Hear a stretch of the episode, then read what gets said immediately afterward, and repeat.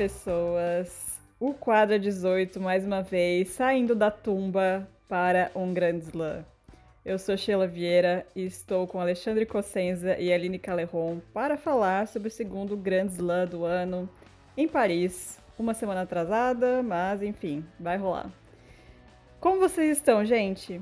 Sobrevivendo, né? Sobrevivendo aí, tendo que lidar com a Federação Francesa fazendo o que bem entender na vida, né? Mas tamo aí, tamo bem. Também, também. Tô meio com sono, na verdade. A gente tá gravando isso 4 da tarde e eu tô com sono. Mas é porque eu, eu varei a madrugada fazendo um guias. E tendo que sobreviver com as músicas do Eurovision passando Nossa, na cabeça ainda também. tem isso. Eu fui dormir ouvindo a música da Itália, eu acordei e eu ainda estou com a música da Itália na cabeça. E agora a gente tava conversando antes de gravar isso, eu fui citar a música da Lituânia, e agora eu tô com tan tan tan tan tan tan tan, tan. Meu Deus do céu. Horrível o que eu fiz, mas enfim. É, Eurovision tá, tá populando aqui meu cérebro. É, eu gostei muito da Islândia. É, a banda é muito legal, a música também. É, gostei da Suíça, a galera ficou com preguiça, muito melodramático. Eu Pois gostei é. da Suíça, estou com o júri. Ta- O- Também estou com o júri. O menino canta muito bem, e a música é meio, tipo, poderia ser uma música da Cia, sabe? Bem moderno, gostei. E uma que ninguém gostou que eu gostei foi a da Moldávia, tipo... Eu uma- gostei. É que A do açúcar. Eu gostei. é uma música que, tipo, poderia ser das Spice Girls, sabe? então... Eu não posso falar nada, eu gostei, da- eu gostei da Polônia, que, que foi definido por muita gente da Europa como a música que quando seu pai tá bêbado e vai cantar no, no karaokê. Então, assim, Aline, você é uma expert, né? Então você já tá no- numa outra camada aí de entendimento do movimento. do fundo do poço. Que, olha, Cara, eu só, fiquei- eu só fiquei com pena do, do rapaz da Suíça lá, porque assim, enquanto tava no- nos votos do, do- dos júris dos países e tal, ele tava todo alegrinho, sorridente e tal. E quando começaram a contar os votos da galera, você via pela cara dele que a coisa não tava rolando, assim, que não ia rolar. É, ele sabia. Cada ele vez que sabia filmava- ele foi ia- murchando. Cada vez que filmava, ele tava mais murcho, tadinho. E, a- e a mocinha de Malta também, coitada. Ela tava. Nossa, buche- injustiça. A bochecha dela tava, assim, desinflando com o passar do tempo. Tadinha. Injustiça com a Destiny. Eu não. Eu já falei isso pra Aline, eu não gosto de Malta porque ficaram fazendo propaganda dessa mulher a semana inteira no meu Twitter. tipo, toda hora aparecia tweet promovido da- dessa coisa aí, dessa música. Aí eu falei, nossa, deve ser a melhor música do universo. Nem era legal, assim, mas nem era tudo isso. Então eu peguei ranço dela, Justo. tadinha. Nem deve ser culpa nela, mas eu peguei. Bom, mas chega de Eurovision, vamos falar de Eurotênis. Nossa senhora! Vamos falar de Roland Garros. Apesar de não ser, digamos, uma das favoritas, né? Assim, na verdade é, né? Mas não a favorita. A Osaka acabou sendo a grande personagem dessa semana, desse pré-torneio, com o seu statement que não vai dar entrevistas durante a competição. E também vamos falar de Federer, que, enfim, foi a pauta de muitas das perguntas que vocês fizeram. Federer voltando para o circuito mais uma vez. Assim como a Serena Williams. Mas, como sempre, os favoritos são Nadal, Djokovic, Tsitsipas, talvez. É, no feminino, a Halep acabou se machucando em Roma, então a expectativa tá toda em cima da atual campeã, a Giontek, e também na Bart, claro. Mas vamos então começar falando da Osaka, que é o que o povo quer saber nesse momento. A Osaka disse que não vai dar entrevistas porque tem alguns jornalistas que passam do ponto, que deixam os atletas mal. É, ela postou um vídeo de, um, de uma briga, digamos, entre a Vênus e um jornalista, é, que o momento da derrota é muito difícil para o atleta, que os, os jogadores não deveriam ser obrigados a falar com a imprensa logo depois de uma derrota. E, enfim, ela tá fazendo isso pela saúde mental dela. É, o TM Hirayama, enfim, não dá pra saber o, o nome dele, mas o user do Instagram dele é esse. é, perguntou: ah, ela não vai dar coletiva, mas ela vai dar entrevistas exclusivas, né? Então, pelo que ela deu a entender, não, ela não vai falar nada. É, nem exclusivas, nem também. TV. É, se ela falar, aí é bem zoado, né? aí realmente não tem como defender. Mas não, pelo que ela falou, ela não vai falar com ninguém. Bom, Alexandre, você escreveu sobre isso. É, para quem não leu, ou para quem leu e quer saber mais, qual é a sua opinião? Cara, o, o louco dessa história é que, assim, é- tem tantas vertentes, tanta coisa que a gente pode abordar, que, assim, eu escrevi um texto enorme e meia hora depois eu, putz, eu podia ter falado isso, podia ter falado aquilo, podia ter falado aquilo do outro, e, assim, tem um monte de coisa sobre isso. Eu achei que, assim, eu- acho que é um ponto válido pra começar, assim, não, querendo já atacar de primeira a Naomi.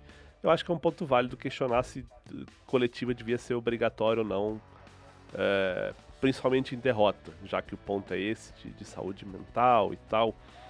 Eu sou do partido que eu gosto de, de, de, de ver um tenista falar depois que perde, para explicar o que aconteceu, para ver como a pessoa reage e, e tal. E honestamente eu não lembro de ninguém chorar por causa de uma pergunta agressiva depois de derrota.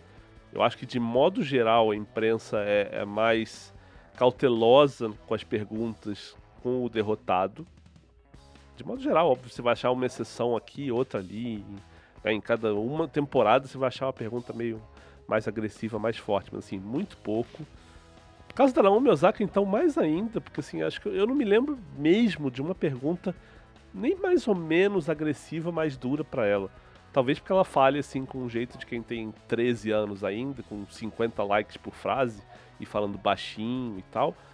É, mas, honestamente, não, não lembro de nada agressivo. Não acho que, que coletivas sejam o, o principal, o principal causa de, de problema de saúde mental em atletas. Acho que tem muito mais coisa para atletas preocupar do que, do que isso.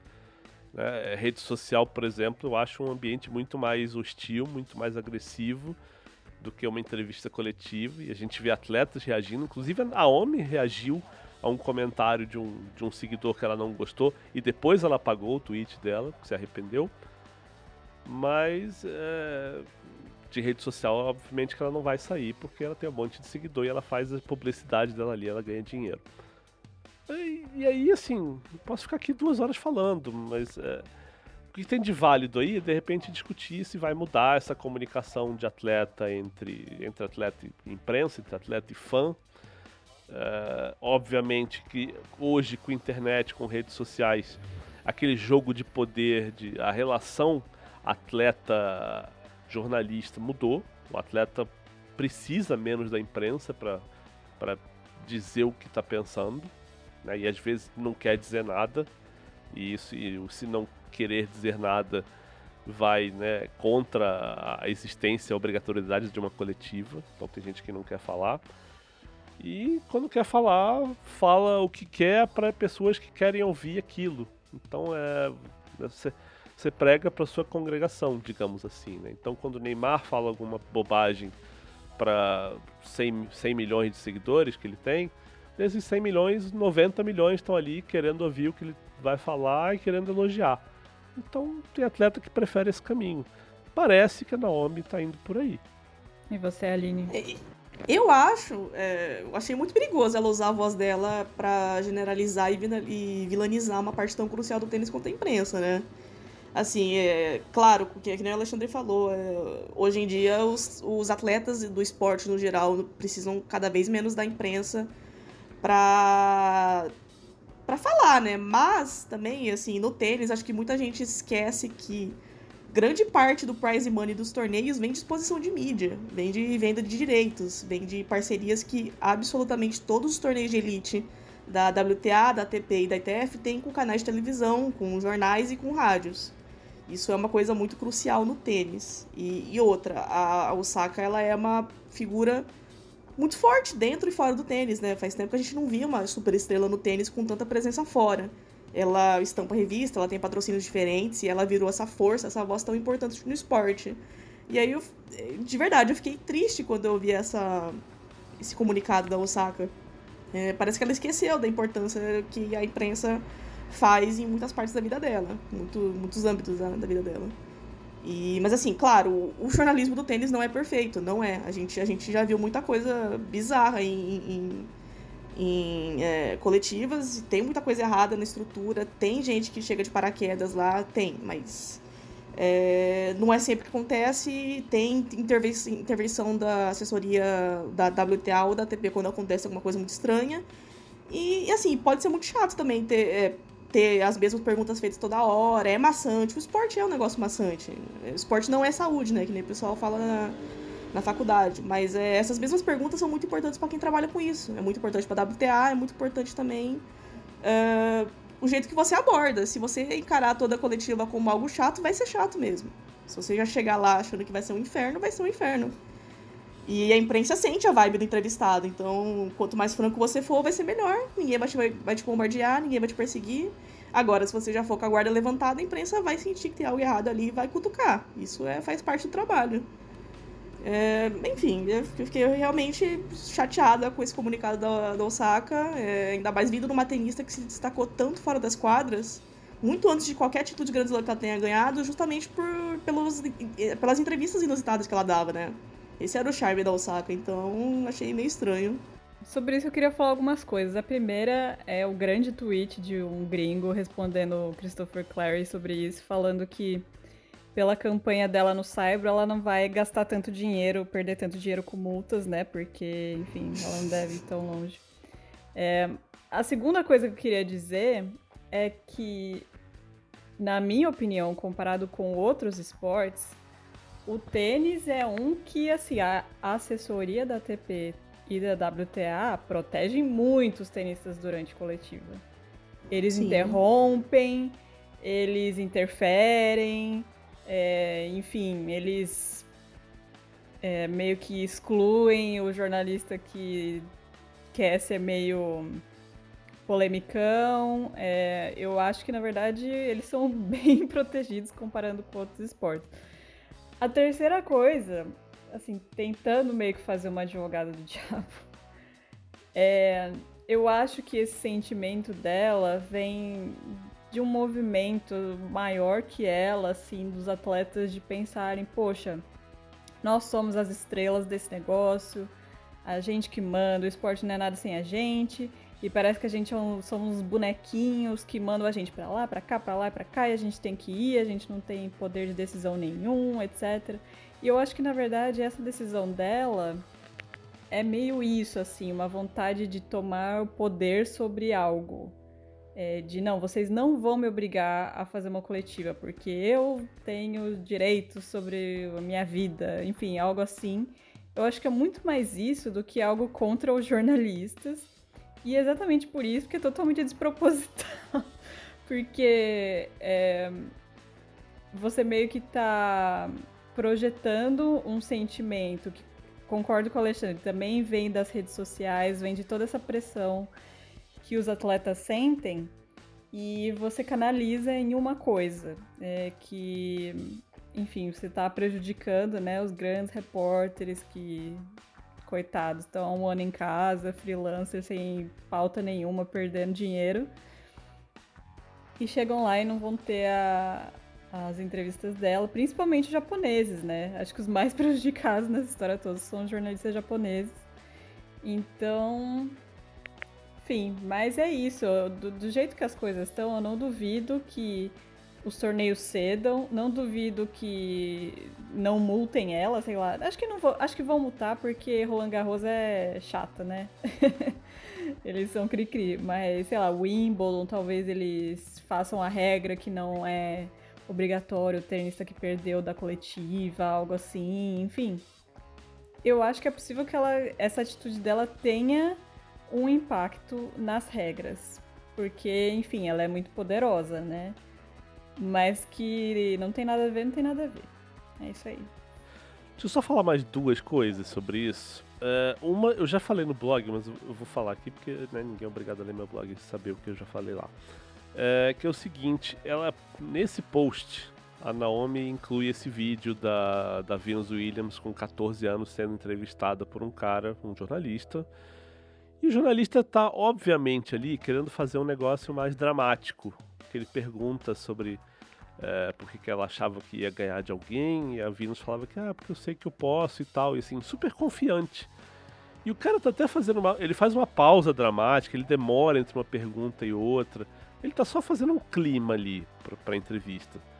Mas como ele repete a pergunta, o pai da Vino chega lá, assim, de uma maneira completamente desnecessária, agressiva até, dizendo que ele quer abalar a confiança da menina.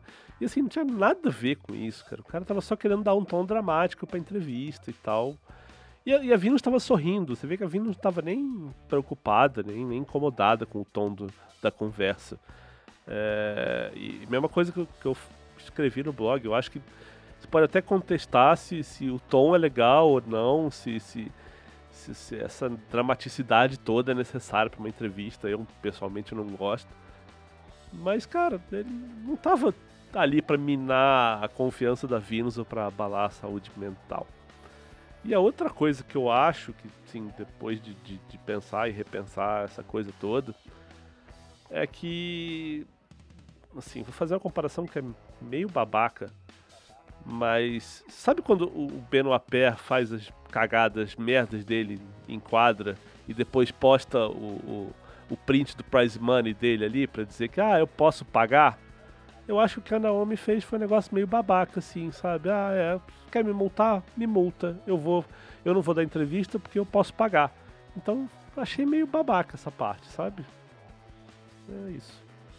É, sobre essa coisa da Vênus, eu acho que é bem estranho, né, esse exemplo, porque, enfim, ela não tem 14 anos, né?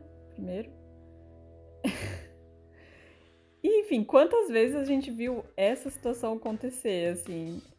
Eu lembro só daquele exemplo que muita gente citou essa semana da, da Johanna Conta, né? Acho que foi em Wimbledon que teve um jornalista que queria muito que ela se falasse que ela jogou muito mal, enfim, foi realmente chato. Mas nunca vi isso acontecer com a Osaka. É... Enfim. E para encerrar esse assunto da Osaka, a gente tem uma pergunta do Daniel, que diz que toda essa situação deu uma curiosidade nele de como que alguém que também é da área da comunicação. Vocês trabalham com outra coisa além de tênis? Me parece ser muito difícil viver de um esporte que não seja futebol. Impressão que tenho. A gente já falou um pouco sobre isso, mas, enfim, não custa dizer de novo.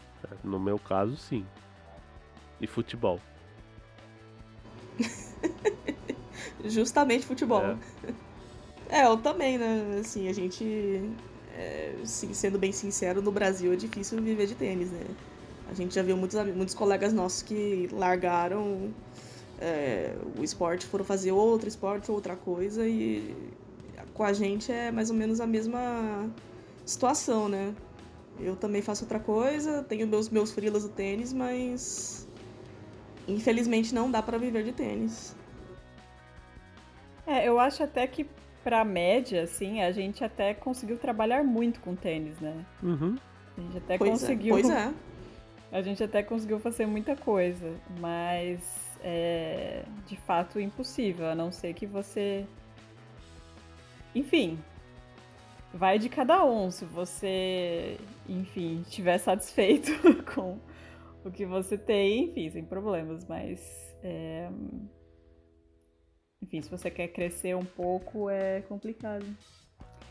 Mas enfim, a é, gente não está desestimulando ninguém, gente. Se é o seu sonho trabalhar com tênis, faça isso. Era o meu, eu consegui. A gente também. Mas assim, é isso. Você vai fazer outras coisas também. É isso, então, sobre Osaka. Vamos falar de Federer, que voltou ao circuito depois de dois meses parado, com uma derrota para o Andorra de virada em Genebra. Ele só jogou dois torneios esse ano, o outro foi em Doha, lá em março. E ele só teve uma vitória até agora contra o Evans, lá em Doha. É, a gente teve algumas perguntas aqui sobre o Federer e eu vou juntar elas porque eu acho que a progressão é interessante. A primeira é do Rob Rondon, que diz: Federer, alguma chance? Depois o Léo Virotti diz: É possível o Federer ir para a segunda semana de Roland Garros? Então, assim, já a expectativa baixou um pouquinho. E a terceira é do Lucas Duarte Parra. Em que o desempenho do Federer em Roland Garros é relevante para Wimbledon? Tipo, ele já tá pensando em Wimbledon. É, mas no fim das contas, gente, o que esperar de Rogério nesse torneio? Olha, assim, uh, alguma chance, se a chance de título, eu acho que é mínima, né? Principalmente com essa chave aí que ele ficou no, do mesmo lado de, do Djokovic do Nadal. Ele teria que ganhar do Djokovic nas quartas, do Nadal na semi e mais alguém na final. E assim, eu não acho que ele ganha de nenhum dos dois no Saibro hoje, baseado no que a gente viu recentemente, que é o que a gente tem que usar como análise, infelizmente. É, a gente pode até pensar aqui que, puxa, o Federer pode chegar melhor em Roland Garros do que ele estava em Genebra, pode, claro que pode, mas o quão melhor? Isso não dá para saber e eu acho que também não dá para esperar que seja tão melhor assim, porque Genebra foi tem, tem uma semana só, né? Então, é, ele perdeu aquele jogo do Andorra, estava ganhando no terceiro set, com uma quebra na frente, não deveria ter perdido, mas acho que o resultado ali nem fez tanta diferença. Acho que né, a gente viu que a atuação dele uh, faltou movimentação, faltou precisão, é, é, o tipo de coisa de gente que realmente não está treinando com a intensidade que deveria ou que poderia com outra idade para não, não se lesionar e tal. Isso é uma coisa que costuma acontecer com, com tenistas que vão, vão ficando mais velhos, você não vai conseguir treinar com a frequência de antes e aí você vai perdendo precisão e, e a movimentação dele não é igual por causa da idade, porque ele vem de duas cirurgias no joelho, acho que é normal também. Mas é normal que obviamente vai prejudicar o rendimento dele. Se dá para chegar na segunda semana, eu acho que sim, eu acho que passar pelo Istomin na estreia não é tão difícil assim. Tem um jogo que pode ser com o Tirit na segunda rodada, que eu acho que é o que vai servir de um bom parâmetro aí. Eu acho que ele passando por essa rodada, acho que ele pode chegar na segunda semana assim e, e fazer oitavas, é, sei lá, até quartas, contando o Djokovic. Acho possível, sim. Não acho nada impossível. Não costumo duvidar do Federer nessas coisas. E a chave também não é tão ruim para ele em termos de né, do que ele precisaria fazer na melhor de cinco. O jogo com o Tillit não é um jogo que vai ter tanta troca assim. Se ele pegar na terceira rodada o Taylor Fritz, também é um jogo que não tem tanta troca. E aí chegaria nas oitavas, aí sim ele pode pegar um, um Berretini. É, não vou nem contar o hoje ele assim, porque ele está numa fase que não é tão boa assim. Então talvez o Berretini dê mais trabalho. Mas também eu, eu não acho impossível o Federer ganhar do Berretini. Né? Hoje no Cyber em 5 sets. Não acho. Então, segunda semana, acho possível sim. quarta de final, acho bem possível. Depois daí já acho complicado. E acho também, para responder a outra pergunta, que tem a ver com ajuda para o Wimbledon, porque a gente está falando de um cara que fez três partidas na temporada. E isso, você fica sem jogar, você perde ritmo, você perde um monte de coisa, perde precisão e perde aquela velocidade de raciocínio ali que você precisa ter de repente num ponto na rede, num 30-40, uh, num iguais, num tie break. Você tem que se reacostumar a jogar esses pontos grandes, esses pontos de pressão. Isso é um negócio importante que não vem jogando treino, é, não vem jogando set em treino, precisa, de, precisa competir para isso. E eu acho que a ideia do Federer jogar Roland Garros tem muito a ver com a necessidade dele pegar esse tempo de quadro para chegar na grama melhor. É, assim, primeiramente eu peço calma. As pessoas são bem emocionadas quando, a gente, quando se fala de Roger Federer, Sim. né? Por motivos óbvios. por motivos óbvios e por motivos, assim, que a gente entende completamente. Mas, assim, o próprio homem falou: eu peço calma, eu não vou ganhar Roland Garros. Ele, ele tá bem ciente disso e aí eu, as pessoas precisam ficar bem cientes disso também. Ele tá precisando buscar ritmo. É um torneio de 5 sets que isso pode ser bom para pegar ritmo ou ruim, porque ele tá sem ritmo e com o físico ainda se recuperando. Então, assim, peço calma. E sobre esse negócio de é, se Roland Garros ajuda para o Wimbledon, sim, que nem o Alexandre falou, por questão de ritmo, mas também não porque essa troca de piso de saibro para grama é pesada pros tenistas, principalmente no joelho e no quadril, que é, que é a questão aí do, do Federer, né? Então, Vamos ver como é que, como é que ele vai sair, principalmente nessa primeira rodada. Vai ser um, uma primeira rodada legal, assim, pra ele testar. É, tá, tudo bem, é o Estominho, é o Estominho, mas dá pra ele testar. Tillit, gente. Não sei o que será de Marin Cilic. Pode ser bom, pode ser ruim. Pode, pode perder pro, pro francês aí na primeira rodada. Assim, a gente não, não espera. É a mesma coisa do Federer. Não sei o que esperar. Então, o que sair é lucro. Não tem palpite pra esse jogo? Eu achei que você ia dar um palpite. Eu, eu não sei nem se ele vai, se ele vai passar pra, pelo francês aí. Nossa, o Marin tá num negócio muito aleatório, assim. Tem jogo que ele joga super bem e dá pra ficar feliz, e no jogo seguinte eu jogo contra um cara, assim, muito. É, com um ranking muito melhor do que o dele e toma uma, uma paulada. Então. Surpresa Marin Chilit, uhum. né? Eu concordo que Rogério aí é segunda semana, vai chegar. É... Enfim, sinto pelo Marin, mas acho que o Rogério chega. Falando na terceira idade, Serena Williams que jogou seus primeiros torneios desde a semifinal da Austrália. Ela perdeu para Podoroska na estreia em Roma e na segunda rodada em Parma para Siniakova. Enfim, jogadoras, enfim, fortes, né? Não saiba.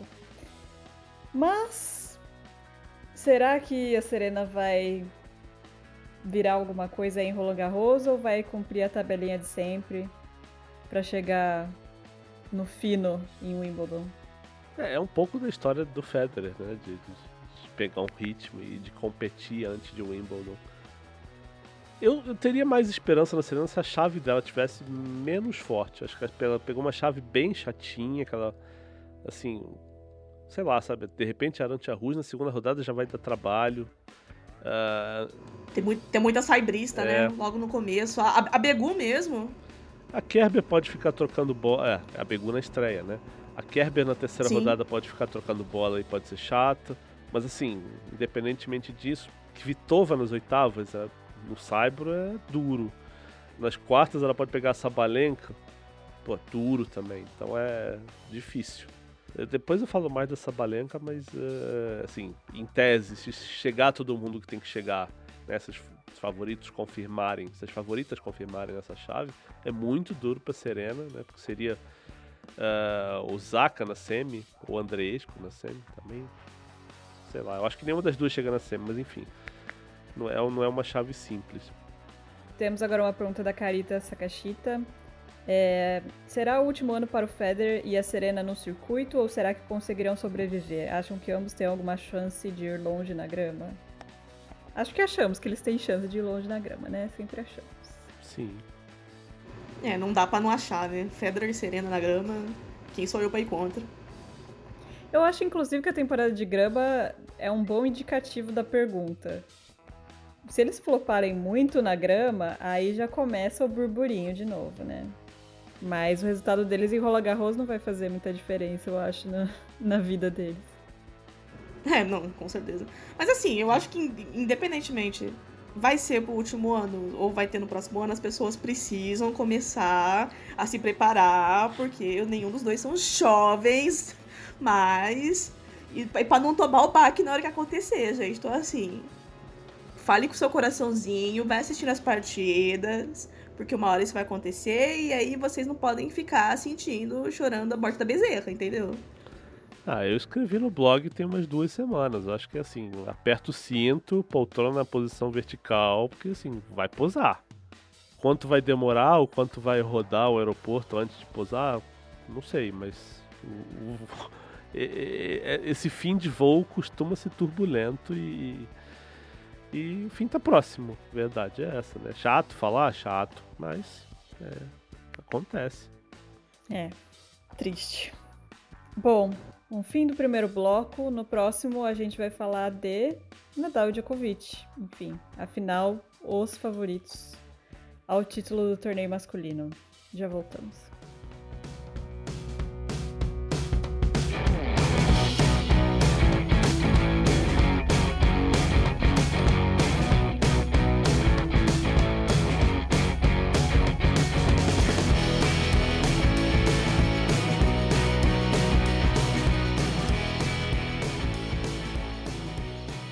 Vamos falar então do rei de Roland Garros, né, senhor Rafael. Que, com, como sempre, né, ele ganha Barcelona, ganha Roma e flopa em Madrid, perde nas quartas de final. É sempre a temporada do Saibro Nadal, é sempre assim. E o Djokovic fez a final em Roma e no momento da gravação deste podcast, está na final de Belgrado. Enfim, Djokovic jogando na semana anterior de um slam. É só sendo em Belgrado mesmo para isso acontecer. O Lucas Duarte Pá perguntou se Nadal e Djokovic na semi é realmente muito diferente do que na final. Pergunta para o Tsitsipas isso.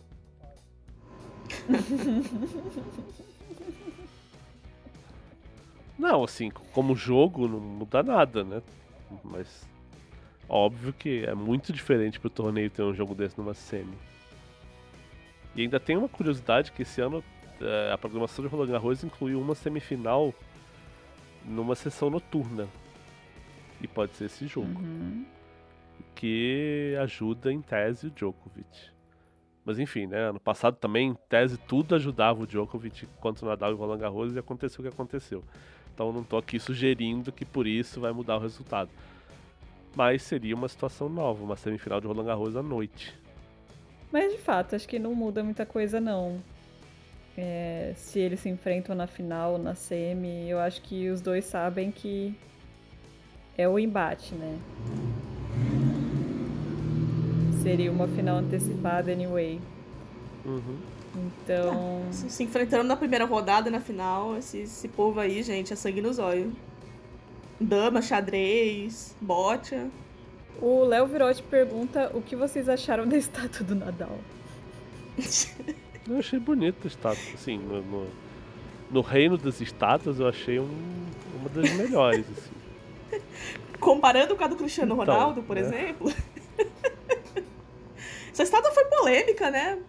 A gente discutiu isso lá num, num, num chatzinho que, que eu e a Sheila tamo com nossos amigos. Teve gente que achou horrorosa, teve gente que achou que não era tão feia assim, teve gente que adorou. Eu sou da opinião assim que não, fico, não, não tá tão feio. Mas eu também não gostei do efeito vazado. Pareceu que o Nadal tinha uns pelo menos 5 anos a mais ali, com, aquela, aqueles furos na cara ali. Mas, mas assim, é verdade, no reino das estátuas tá bom. Já vimos cada cada atrocidade aí, o Cristiano Ronaldo com a cara derretida que, que o diga. Não, eu, eu gostei do, do, do conceito da estátua no ar, do movimento no ar, sabe? Achei, Sim. achei diferente, bacana. Eu só fiquei pensando se essa estátua vai ficar no sol. Imagina esse negócio de ferro no sol. As, senhorinha, as senhorinhas fãs do Nadal tendo queimadura de terceiro grau porque encostaram no Nadal. Ela pode encostar, tá Cara, sabe que... Ah, mas você sabe como é que são as pessoas, né? Mas Roland Garros, né? Roland Garros é bagunça. Fala, Sheila. Eu acho. Eu acho que estátua é um negócio muito complicado atualmente. Porque, no geral, assim, porque se você faz uma estátua, tipo estátuas antigas, uma coisa meio Grécia, vai ficar parecendo datado e meio brega. Porém, se você faz algo moderno, fica feio. Porque fica. Então, eu acho que as pessoas deviam desistir de fazer estátuas. Vocês também não acham estranho ter estátua de gente que tá, tipo, em ativa ainda? É, pra mim é que nem biografia, sabe? Dele... Eu, não, eu, não, eu não quero ler biografia de gente que tá em ativa ainda. Acho que no caso dele, assim, ok, né? Porque eu acho que muita gente vai, pô, não vão dar o nome dele pra quadra, né? E acho que não vão mesmo. Então, assim, ah, bota uma estátua lá e pronto, a gente tá de bom tamanho, entendeu? Porque precisava ficar alguma coisa do Nadal em Roland Garros, né? Não precisa, não vai tá, ser precisa, mas eu acho muito estranho. É que nem quando ele joga no, em Barcelona, ele tá jogando a final na quadra Rafa Nadal. Eu fico olhando para aquilo, meu, que coisa estranha. Nadal jogando na quadra Rafa Nadal. É, é esquisito. É. Mas eu acho que ele. ele. Enfim, mereceu. Não, mereceu, mereceu. Bom, gente, tirando Nadal e Djokovic, quem vocês acham aí que tem chance de abocanhar esse negócio? Honestamente, o Tsitsipas. É. Eu não gosto muito de falar que o Tsitsipas tem chance de ganhar Slam, não. Mas ele caiu numa parte da chave que tá tão, tão doce, para não usar outra palavra, porque assim, ele, ele caiu no quadrante do, do Medvedev, que é o cabeça 2, que assim, me parece ser o cabeça 2 mais é, irrelevante na história moderna do tênis, num, num slam. Que, assim, né? Todo mundo sabe que ele, ele não gosta de cyber, ele já falou isso. Inclusive esse jogo dele, essa estreia dele contra o Bublik vai ser uma farofa, né? Porque os dois não gostam de Saibro, os dois falam pra caramba durante a partida. É bom, pega a pipoca ali, a gente fica vendo e beleza. Mas eu honestamente não acho que ele vá tão longe assim. Apesar de ter uma chave ok para ele também, viu? Se ele, se ele se concentrar um pouquinho e quiser, e quiser ganhar, ele pode avançar. Mas tá boa para os Tsitsipas, né? Pegou, os sacadores estão todos desse lado aí. Isner, Raonic, é, o Isner estreia com o Query também, né? O Raonic tá ali, o Opelka tá ali. Então, acho que tá bom pro Tsitsipas o caminho. Óbvio que sim, vai ter que chegar numa, numa semi que ele pode pegar o Zverev ou o Tim, e aí é outro papo. Ou de repente o Casper Ruud, que é o meu favorito para azarão aí, mas depois, depois a gente fala disso. E óbvio uma final contra provavelmente Nadal ou Djokovic. Né? Aí, aí é outro desafio para o Tsitsipas, mas só o fato dele poder chegar na final com menos trabalho que os outros, acho que é, ajuda, né? E se a gente tem que dizer que mais alguém tem chance, acho que ele é o nome óbvio. Inclusive nesse caso de aposta, o nome dele tá ele tá pagando menos que o Djokovic. Quer dizer que ele é mais cotado que o Djokovic pro título. Nossa, a galera se empolga também, né? Pelo amor de Deus. Empolgou. Mas é, eu também eu acho muito difícil a gente dizer outra coisa assim, além de Tsitsipas. Eu gostaria de dizer Rublev, mas ele não teve aí a, o melhor dos desempenhos. Medvedev, pelo amor de Deus, também não. Né? O jogo contra o Karatsev lá, Jesus, Cristo amado. Ganhou do, do Foquina suado em Madrid. Rodou pro Garim. Garim, eu, Garim, eu, Garim é um dos meus nomes aí. O seu Casper Ruud é o meu Garim. Mas a gente vai, vai falar mais pra frente. A chave dos Zverev você não gostou? Assim, a chave não tá ruim, óbvio, né? Tipo, meu, Daniel Evans na chave, caixa 9. O Bautista Gucci é o, é, o, é, o, é o espanhol da chave dele, que assim, é o melhor espanhol para você ter na sua chave uhum. no Saibro, então tá, realmente tá boa a chave. Porém, Alexander Zverev, né? É a mesma, é a mesma coisa que Valentim, tipo, põe a mão no fogo. Não põe a mão no fogo. Uhum. Mas tá lá, e realmente a chave é bem boa. O maior é, desafio que ele vai ter aí provavelmente vai ser o Rude, o Urcati. Tem o Tim e o Fonini ali que vai ser um, uma parte interessante da chave, mas não, a gente sabe que o Tim também não tá numa fase muito legal, né? Tanto mentalmente quanto fisicamente e, e tenisticamente. Mas tá interessante essa parte aí, esse quadrante abaixo. Uhum. Eu acho assim, a gente sabe que Madrid e Roland Garros são muito diferentes, mas acho que a galera tá subestimando demais os Zverev aí, não sei não. Pode sempre. surpreender, pode surpreender.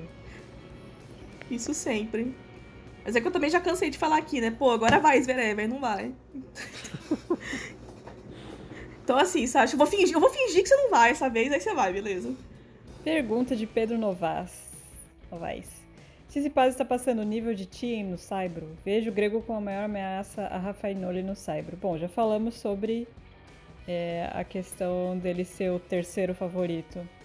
Mas vocês acham que é uma coisa permanente, que ele vai permanecer acima do Thiem no Saibro, ou é uma coisa do momento do Thiem que não é bom? Eu acho isso, que é, que é muito mais de onde o Thiem, de que o Thiem não está fazendo do que do que o Tsitsipas está fazendo. Ah, eu também acho. Tinha um jogador muito excepcional, né, no Saibro. É, é, dá pra ver claramente que o problema dele é outra coisa no momento e que ele tá deixando de jogar o melhor dele, mas. É, claro, o Tsitsipas também é um ótimo jogador, mas eu ainda acho que o Tim tá acima. Claramente tá acima, para mim, pelo menos. Ah, o time, inclusive, já que, já que é um tema recorrente, ele andou falando, deu entrevistas, né? É, depois do, do Australian Open, falando que é, foi difícil o período pós-US Open, que ele teve que meio que é, restabelecer prioridades, porque ele falou que colocou muita energia em ganhar o primeiro slam e que depois do primeiro slam bate um. Né, e agora? O que, que vem? Né, o que, que você faz? E, e foi um, uma coisa sobre. É, termina uma, sendo uma declaração sobre saúde mental também, né? Mas ele está aí dando coletivo uhum. em Paris. Eu, eu, imagino, né, assim, é uma coisa que eu acho que o Murray passou em alguns momentos também, porque você precisa fazer tanto esforço para ganhar um slam quando nessa época, né, de Nadal, Djokovic, Federer, é tão difícil que realmente depois que você consegue parece que o seu corpo cai no chão, assim, né, murcha. Porque é tanta coisa que você tem que fazer para chegar lá. No caso do Murray, para ser número um, né? Ele basicamente quebrou o corpo dele para ser número um. E, enfim, depois sabemos o que aconteceu. Então, é, de fato, eu entendo esse momento do time. Mas daqui a pouco ele tá de volta. É, a Maria Beatriz perguntou como seria a comemoração do Medvedev se ele fosse o novo campeão de Roland Garros. Acho que nem ele sabe. Será que ele imagina ele como campeão de Roland Garros em algum momento da vida? Eu achei uma pergunta super original, eu gostei. Só pelo fato de eu ter considerado a possibilidade disso acontecer. Sim! Né? Achei, achei legal. Sim. Mas realmente eu não tenho a resposta para isso também. Não, o Medvedev não é um cara assim super. Nossa, sabe? De, de, de emoções também, né? Vamos, vamos pensar assim, hipoteticamente. Medvedev campeão de Roland Garros. É, me parece assim, ok, esse aquela cara de ok dele de sempre. Talvez um sorrisinho de lado, mas. Bem russinho da parte dele. Bom, vamos falar de Brasil então? Brasil, Zil, Zil. Uhul. Thiago Monteiro vai ser. vai, Brasil. Thiago é o único. Brasil! Brasil! Brasil! é o único brasileiro na chave, né? Ele estreia contra o Raonic. O Wilde perdeu na primeira rodada do quali pro Troik, Troitsky, né? O Menezes e o Meligeni perderam na última rodada do quali. E, enfim, difícil, né? Mas dá pro Thiago levar pra um tie break, ganhar um set. Dá, né? Cara, eu acho que dá até pra ele ganhar o jogo. Não acho impossível, não. É, se o Raonic tiver num dia qualquer coisa, né? É que o Raonic também não jogou nada no Saibro, né? É, dá... Vai ser literalmente o primeiro jogo dele no Saibro depois de meses fora. Meses fora, né? É. Não, assim, se fosse em outro momento do Thiago, acho até que ele seria um favorito okzinho, sabe? Leve favorito. O problema é que ele não tá ganhando o jogo, né? Às vezes ele joga bem, mas ele oscila. E, e, e o pior, ele tá, tá, jogando mal em momentos importantes. Né? Os últimos dois torneios que ele jogou, Genebra, ele teve com, com, uma vitória na mão, não aproveitou. Agora em Belgrado com o Delbonis, Delbonis sacando 4-4, 0-40 no terceiro set. E o Thiago perde nove pontos seguidos depois disso para perder o jogo. E o torneio anterior foi, foi Genebra, que ele sacou para o jogo contra o Laszlo Jerry. E sacou em 5-3 e ele perdeu quatro games seguidos, tomou 7-5 no terceiro também. Então, é, não dá para botar, não dá para dizer que ele tem grande chance contra o Raonic por causa disso, né? Porque tá faltando, né? Mas sei lá, de repente pode ser esse jogo, sabe? Pegar um cara grande que não tá afiado, não jogou no Cyber ainda. E de repente um jogo desse é o que o Monteiro precisa para deslanchar. Ganha uma partida, ganha confiança e não sei, pode acontecer. É, ele falou que fisicamente ele tá bem, né? Nos, nas, nessas últimas três semanas de torneio que ele fez, ele se sentiu 100%. O que é bom, porque ele passou por diversos problemas, né? Físicos, foi um atrás do outro, rolou até coronavírus aí no meio. Foi um momento complicado para ele, mas ele falou que ele tá 100%. E ele, enfim, que nem o Alexandre falou, né? Ele mesmo disse que ele sente que faltou decisão nos momentos importantes para ele nesses jogos que ele perdeu nos detalhes, né? Ele falou que ele acabou entrando num momento mais defensivo no jogo e que não era para ser defensivo e deixou os outros tomarem a iniciativa e se recuperarem no jogo, né? E isso aí, no, no momento, no Cyber ainda, que os jogos são sempre longos, etc, etc, isso aí acaba quebrando o ritmo do jogo. É, eu, eu gosto que ele reconhece as falhas dele nesses momentos do jogo, assim, e, cara, o Raonic não jogou nada, né, no Cyber, nada, nada, nada. Tá aí mais de mês fora, é uma chance. Pode acontecer, pode cair pros dois lados, claro, mas é uma chance bem, bem interessante de fazer um jogo bom contra um cara que tá no top 20 e, e engrenar, né? É, então, e, assim, só pra entrar num lado que meio pessoal da coisa, meio fofoca, mas assim, eu acho meio sacanagem. Ele teve um momento ali ruim de, de, de voltar pro circuito e voltar em torneios grandes. É, e teve uma sequência de derrotas, e aí, como, como ele tava com uma namorada nova, as pessoas começam a falar que, ah, que a namorada tirou o foco do Thiago, não sei o quê. Honestamente, assim, Nossa. eu não tô lá pra é saber. Sério isso? Sério, sério. Seríssimo, eu vi eu também. Eu não tô lá pra saber, mas assim, Nossa. pelo que eu conheço do Thiago, não é o tipo de cara que, que se deixa, né, ah, não vou treinar, ou vai treinar menos e tal, por causa disso. Então, besteira e Porque assim, né, namorado sempre leva culpa nessas horas, né? Acho grande babaquice. É, enfim, é o machismo nosso coment... no dia a dia, né? Sem comentários. Bom, e os nossos duplistas, Aline? Melo Kubat voltou. É. Voltou.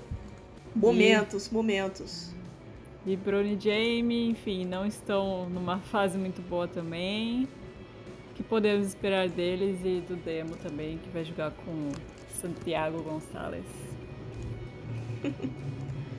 É, a gente tem o, os duplistas aí em, em, momentos muito parecidos da. É, tenisticamente falando, né?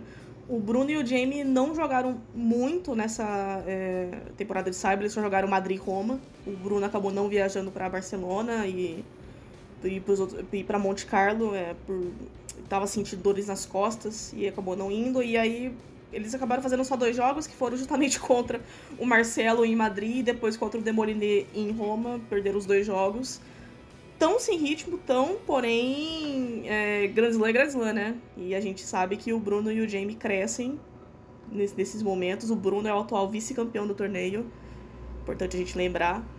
É, então, vamos ver o que vai acontecer aí, né? É, pra variar, a gente tá gravando o podcast Grand Slam antes para vocês terem já o conteúdo de simples, mas a chave de duplas nunca sai junto com a chave de simples. Então é por achismo aqui, não sei como é que vai estar a chave dos brasileiros torçamos para que seja algo mais legal do que brasileiros se enfrentando na beira rodada que nem rolou em Roma. Sei que não vai dar, mas enfim, é difícil. E a gente tem, é, a gente teve o retorno do Marcelo Belo e Lucas Kubat, que infelizmente a dupla do Marcelo com o Jean-Júlio Roger não deu certo. Eles tentaram tudo quanto é jeito, eles tentaram o Marcelo devolvendo na direita, Marcelo devolvendo na esquerda, e o Jules sobe menos, o Jules sobe mais, e, e tática, e não sei o que. Eles tentaram de tudo, literalmente tudo. E no papel poderia ter dado muito certo, muito certo mesmo, só que não deu, simplesmente não deu. E eu acho que muita gente esquece que nas duplas é, tem mais chance de dar, erra de, de, dar errado do que de dar certo, né? Que a gente teve muitos casos de dupla saindo ganhando um monte de coisa de uma vez só, logo no começo, e isso não é a realidade de muitos times. O Melo e Kubit mesmo, quando começaram lá fixo mesmo, o começo foi meio complicado e só foram engrenar em Acapulco, né? Mas assim. E o Kubot também não, não deu certo com o Kulhoff, tanto que os holandeses aí se juntaram, agora é a nova dupla do circuito aí, dupla olímpica. E eu, eu, eu gosto de ver o Marcelo e o Kubot junto, eu acho que é, essa pausa é, é saudável para eles, eles estavam com uma a dupla por muito tempo, né? E não é, o, o normal não é a dupla ser, ter muito tempo no circuito. Rola muita troca, assim. mesmo com, com bons estados, rola muita troca. E a dupla deles já tinha 4, 5 anos. Eu acho que é meio saudável, eu acho que eles puderam ver é, pontos de vista diferentes. É, e agora vai ser, esse retorno aí vai ser tipo um, um, meio refresh deles, assim. Eu acho que vai ser interessante a gente ver. E aí a gente tem o Demoliné, né? Que é, ele precisa jogar os Masters 1000 com o Medvedev por questão de ranking. Muita gente pergunta, ah, por que ele não tá jogando com o Santiago Gonzalez? É puramente questão de ranking, o Demo é 50 do mundo no momento e normalmente em Masters 1000 o ranking combinado fecha em 60 e pouco, 62, 65. Para eles no momento não é possível entrar. Mas em Grand Slam, em, em ATP 250 e até 500 eles conseguem entrar. Então é, essa é a dinâmica do Demoliné no momento. Eles foram, fizeram um semi em, Lyon, eles fizeram bons jogos também, eles ganharam do Bruno e do Jamie em Roma. É, tiveram bons jogos aí. Ganharam do Evans e do Skupski, é, o, Demo, no caso, com o Medvedev. Ele ganhou com o Evans, do, do Evans e do Skupski em Madrid. Então, assim, o Demo fez bons jogos nessa temporada de Saibro. Ele tá mais sólido. Só que a gente precisa ver como é que fica essa dinâmica, né? De, essa dinâmica para ele é meio complicada, de troca parceiro, volta parceiro, troca parceiro, não sei o quê. Vamos ver aí como é que vai ser. Eu só queria lembrar que minha dupla carisma tá de volta, Monteiro e Milman. Adoro essa parceria. adoro, adoro. Não, assim, é, é, cada. Primeiro que assim, cada ano que passa eu gosto mais do Thiago. E o Milman é um cara que, assim, é super sério, desses caras que eu gosto, sabe? De, de ralador e tal. Gosto muito do Milman. E a, a, E assim, a aleatoriedade dessa parceria é encantadora também. O, não, o Thiago fala que eles são super amigos e tal, e que foi o Milman que chamou ele para jogar no. Foi no Australian Open que eles jogaram, né, juntos também. Uhum. Ganharam o jogo, e... né? É, então, ganharam os jogos. Não, e, e, e eles estavam muito alegres um do lado do outro, assim, tipo, serelepe, sabe? Que, com, com vários tapinhas de mão e tapinha de peito, assim, tipo, brothers. Eu adoro essa dupla também. Maravilhosa. Nossa, muito legal. É, só pra arrematar também o negócio da dupla aqui antes, é. Mais um ano com a premiação das duplas tomando tombo, né? De, da, da senhora Roland Garros aí. Como eu disse no, no início do, do podcast, é mais um ano que a gente tendo que lidar com a Federação Francesa fazendo o que bem entender, né? O negócio ficando para uma semana para frente porque eles queriam e, os torneios da semana de, seguinte que, que lutem. E também teve esse negócio das duplas, né? Que sofreram uma redução de 23% da premiação em todas, todas as rodadas. Então, assim, um duplista que cai na primeira rodada vai ganhar, assim, tipo, um pouco mais de 5 mil euros cada duplista. Isso, isso sem descontar imposto nada. Isso é um grande slam. Mal vai cobrir despesa, assim, realmente, é sério. É, é, é, um, é um, uma premiação, assim, porquíssima. 23% de redução é muita coisa, ainda mais pras duplas.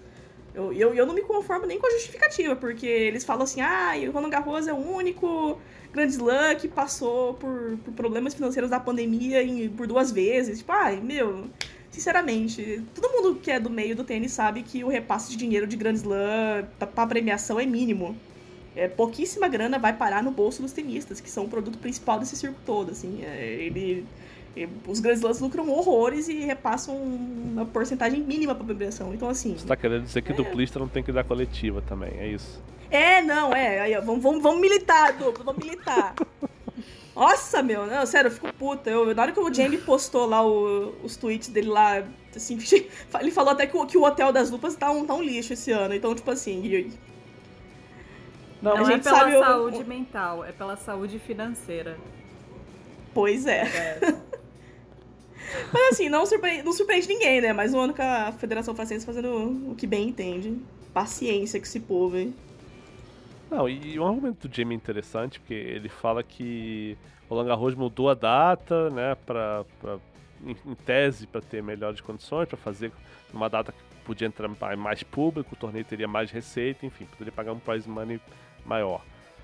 E o que aconteceu foi que a, a, a premiação de simples foi reduzida em 6%, se eu não me engano. E a de duplas, mais de 20%.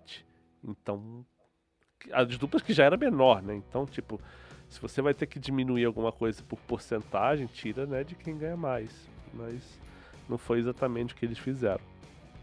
E a chave de mistas também tá só um, um cisquinho, né?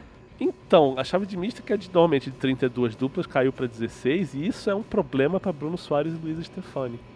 Porque pois é. É, com, com 32 eles entrariam pra, estariam praticamente garantidos na chave, e com 16 não tão. Inclusive, eu mandei uma mensagem pro Bruno hoje perguntando disso, e ele falou: é, tem que fazer essa conta aí, porque vai ficar apertado. Sabe, sabe o que é engraçado? Porque eu mandei essa mensagem pra ele hoje também.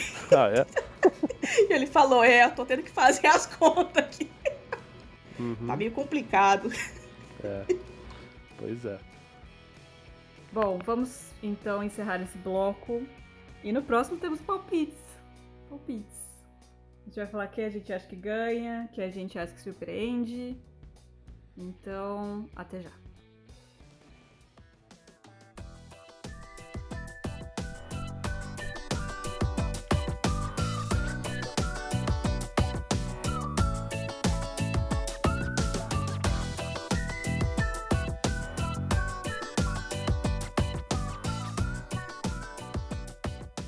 Estamos de volta para o último bloco do quadro 18 pré-Roland Garros para o momento que vocês estão esperando, né, gente? Os nossos palpites. Vamos começar então com o campeão masculino, Alexandre Cossenza. O Nadal, porque assim, né? Ah, não. Vou dizer o quê, né? Não. É, Nadal. É, quem sou eu pra não falar Nadal também, vamos combinar, né? Surpresa a gente pode falar outra coisa, mas Nadal tá ali, né? Tá, na, tá no bingo. Yeah. yeah. Campeã... yeah. Campeã feminina. Alexandre. Ai, ai, eu não sei, viu? Honestamente, campeã. Porque eu achei a chave da, da Ashley Bart tão dura e a chave da Iga também não tá tão fácil assim. Que tá muito difícil prever alguma coisa, viu? Mas Vamos de Iga, vai. Ah, eu ia falar Iga também, porque sinceramente não solto a mão da Iga. Posso passar vergonha aqui? Posso, mas estou segurando a mãozinha dela para atravessar a rua há anos aqui, então vamos de Iga Swiatek. Eu vou de Ashley. Ousado, achei ousado. Surpresa positiva. No masculino, Casper Ruud. Meu Garim. Vou fechado aqui com a, com a América do Sul. Ah, o Garim tá numa sessão legal também, viu? Não, eu acho um bom, um bom palpite. O Sinner, você, ah, Sheila? o Sinner deu azar, né? Sinner, é. Sinner e o Rublev estão no caminho do Nadal, né? Zverev finalista pode ser. Sim, tudo que deve fazer é surpresa. Bom, acho que se, bom, acho que se Zverev passar da semi, quer dizer, se passar das quartas, eu não duvido nada que ele chegue na, na final. Porque Zverev e Tsitsipas é... Quer dizer, se for o Tsitsipas, né? Mas enfim, acho válido. Tá bom. Surpresa positiva entre as mulheres. Alexandre. Ostapenko. Hum, Ostapenko indo até as quartas, vai, tá bom? Ou precisa mais? tá ótimo. Porque tem, tem aquela farofa ali embaixo que eu acho que de repente, sim, Paula Badosa pode fazer uma semi, sabe? Porque ela tá na parte da Osaka, enfim. E ali tem Andrecho, que ninguém sabe até quando vai durar. Tem a Bentit e a Conta, que não estão fazendo nada. Kiki Bertens, desde que voltou, também não tem grande resultado. Então a Badosa tá numa, tá numa sessão ali que, por eliminação, ela pode fazer coisas interessantes. Ela pegaria a Osaka na terceira rodada, né? Eu acho que se ela passa daí, eu acho que ela vai longe. Se eu falar Sabalenka é surpresa. Depende do, do quê? Não, Sabalenka é o quê? Ganha- Indo até a semi? Até a final? Não, ó, a semi, semi pra mim tá bom ali já. eu não acho É que surpresa, assim, é não. que assim, é que assim, a Sabalenka é 880, né? Ou ela entra num torneio pra ganhar, ou ela entra num torneio pra cair na primeira rodada pra uma, uma pessoa X. Então, é, a Sabalenka vai estar na minha próxima surpresa. Olha, que também pode acontecer. Sabalenka é o Alexander Zverev dessa chave aí, porque olha. Kerber semifinalista é surpresa? Eu ficaria bastante surpresa. É, eu também. Então eu vou Acho nessa. válido. Acho válido. Surpresa negativa masculino, Alexandre.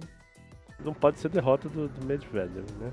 Aí é... É, então, é muito, muito previsível. Porque assim, o Schwartzman, coitado, é cabeça 10, mas ele não tá ganhando de ninguém, então não pode ser surpresa. Nossa, eu ia falar, eu- ia, eu ia falar Schwartzman, mas assim, na, na- naquelas, né? Então, acho que Sinner vai ser minha surpresa negativa. Pronto, vai perder do, do Herbert na, na estreia. Ou, Berretini, não sei. ou o Federer perder do, do Easton e do Tillich é surpresa negativa? Não, É. não, né? Do Easton é, vai. Do é, Ah. não. Ah, eu, eu, eu já tô, tô numa fase meio copo de. Tô, tô numa fase meio copo de leite com o Federer, o que vier é lucro, assim. Mas é. Ah, eu vou, vou falar Berretini, mas assim, não sei também. A chave dele não tá difícil, mas sei lá, é o Berretini. É uma coisa meio cabeçuda, né? Uhum. Tá, tá, tá válido, vai. Porque assim, o, o Aliassime também não conta, né? Tá perdendo todo mundo. Então. Não. Então, hoje eu- o que eu queria dizer, tipo, é o Schwarzman e o Aliassime, essa galera aí tá, tá, tá meio afundada já. Kim não conta, né? Eu acho. Ou conta? Conta. Ah, acho que conta pelo histórico e não conta pelo que tá acontecendo, né? Não, não sei. Não, vou avacalhar, vou avacalhar, vou falar Tsitsipas vai perder pro John Wisner Olha, na terceira rodada, Fã mesmo. no quinto set. Óbvio, Nossa. óbvio. ousado quinto isso. set. E torcidas? Pra quem a gente tá torcendo? Masculino, A gente- Alexandre. Masculino. Masculino. Calma. Tem de mãe mais pra torcer. Ai, Torcer pra gente, quem? isso. Assim, né? Vocês sabem, né? É, é Marin Tillich, mas eu, eu, eu reconheço as limitações de Marin Tillich no momento. Então, assim, pode, pode dar Deus na R1, mas a gente tá torcendo com o nosso coraçãozinho aqui, né? E o Urcat, claro. É, eu tô meio órfão nessa chave, viu? Honestamente. Casper Ruud, de repente. Eu gosto do Casper Ruud. Mas assim, se for pra Gosto. torcer por um grande, eu torço pro Team. Eu torço por Feather fazer um bom torneio, porque o povo vai ficar feliz. O fanservice. É, fanservice. E feminino, enfim, vocês já. A resposta é óbvia, né? De vocês dois. Mex... Balanço na bandeirinha da Polônia aqui. Sempre. E a minha também sem muitas surpresas, Vitória Azarenka. Vamos. Sempre também. Surpresa negativa do feminino. Vamos lá, Alexandre. Sabalenka. Acho que ela perde a Konyu logo na, na estreia. E, o- e o- e o pior de tudo é que eu falei que ela ia ser a, a positiva, mas eu também concordo. Então, assim. gente, Sabalek, Sabalek é 880. Ou vai dar muito certo ou vai dar muito errado. Cara, tem, tem três jogos muito legais nessa primeira rodada, né? Tem esse, eu gosto muito, do Konyu com a Sabalenka. Tem um Azarenka com os Netsova. E tem um Kenin com Ostapenko. Acho que são três jogos que, tipo, mudam radicalmente a chave dependendo do resultado. Sim, Serena conta? Conta. sempre. Se a perda da aí. conta. Não, é perda da Kerber pra ficar alinhado. Tá bom. Não é muito ousado, não, mas a gente aceita, vai. Então tá, gente, é isso. Sempre uma grande alegria estar aqui de volta com vocês. Obrigado a todos que permanecem, que mandam perguntas, que nos escutam. A gente sabe que a gente maltrata vocês com os nossos silêncios longos. Mas, enfim, esse ano tá difícil pra todo mundo, né? Então, espero que vocês entendam, mas estaremos de volta. Quando quando acontecer, a gente vai estar de volta. É uma, é uma coisa assim misteriosa. Eu acho que o quadro 18, ele agora ele tem essa característica. Assim, a gente simplesmente aparece, depois desaparece. E entendeu? Tem todo esse mistério, toda essa mística que eu acho super legal. É, Podcast, é o podcast místico. é místico. É. Mais alguma Ai. coisa, gente, vocês querem falar? Recados, mandar beijos? Cara, eu queria falar que tem uma hora de gravação e eu ainda tô com um discoteque do- da Lituânia na cabeça. Ouçam as músicas do Eurovision, gente, são maravilhosas. Maravilhosas. Ouçam o Moneskin, que ganhou, da Itália. Ouçam The Roop, maravilhosos, da Lituânia. Se eu botar aqui no podcast, derrubou a gente? Derrubou, né? Derruba, infelizmente. Ah, escutem o Dead Fryer também da, da Islândia, pelo amor de Deus. Da String. Ele, ele, vai, ele vai ser pai agora, gente. Mulher tá grávida, pelo amor de Deus. Alimentem a criança.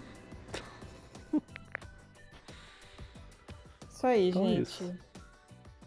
Itália, vamos repassar as boas. Lituânia, Ucrânia, maravilhosa. Ucrânia, nossa, Itália. ícone. França. É, França foi, França foi meio contraditório pra mim. Não gostei, mas, mas entendo. Aceito. Ah, é muito Tem clichê. até amigos que né? gostam. É muito clichê, mas, é, mas a menina é boa. E A menina é boa. Islândia, claro. Maravilhosos. 10 de 10 e Itália também. Vocês não, Ah, isso- gostaram, vocês não gostaram, mas eu, eu, eu boto Bulgária na minha listinha aqui. Nossa. Putz, eu nem lembro Achei mais. É, um- aquela, é a Billie Eilish? É, daqui É. fica aquela areia caindo no fundo. Um saco! Nossa, horroroso. Achei um saco. Ah, eu gostei de Israel, da, da menina da- do gritinho da Mariah Carey. Rainha, só que, enfim. Ah, eu Rolou umas injustiças também. políticas aí. Eu gostei dessa também. Mas ela não foi tão bem na final quanto ela foi na semi. Foi que nem a Não, moça e lá também de rola- Moldova que O grito mais longo. é, deu uma deu uma desafinada, aí, uma desafinadinha ali, mas tudo bem. Acontece. Eu botei no meu Spotify a Lady Gaga do Chipre lá, mas é impressionante. Cada vez que eu ouço a música, eu gosto menos dela. Ah, é Ah, então, aquilo. É muito B-side da, sei lá, nem da Lady Bad Gaga. Romance. É B-side essa- B-side de uma aleatória aí, sei lá. Aquelas músicas descartadas que vai pras outras, sabe? Tipo, B-side da Anitta, sabe? Então, essa música eu gostei quando eu ouvi pela primeira vez e foi piorando. Ó, chegou, chegou um momento que eu nem pontuava mais no bolão lá que a gente tinha da Eurovision, porque, nossa, que saco. A gente, vamos fazer um quadro 18 Eurovision ano que vem. é capaz de ter mais episódios que os de tênis. E o pior é isso. O pior é isso. Tchau, gente. Bom Roland Garros pra todo mundo. Tchau. Tchau.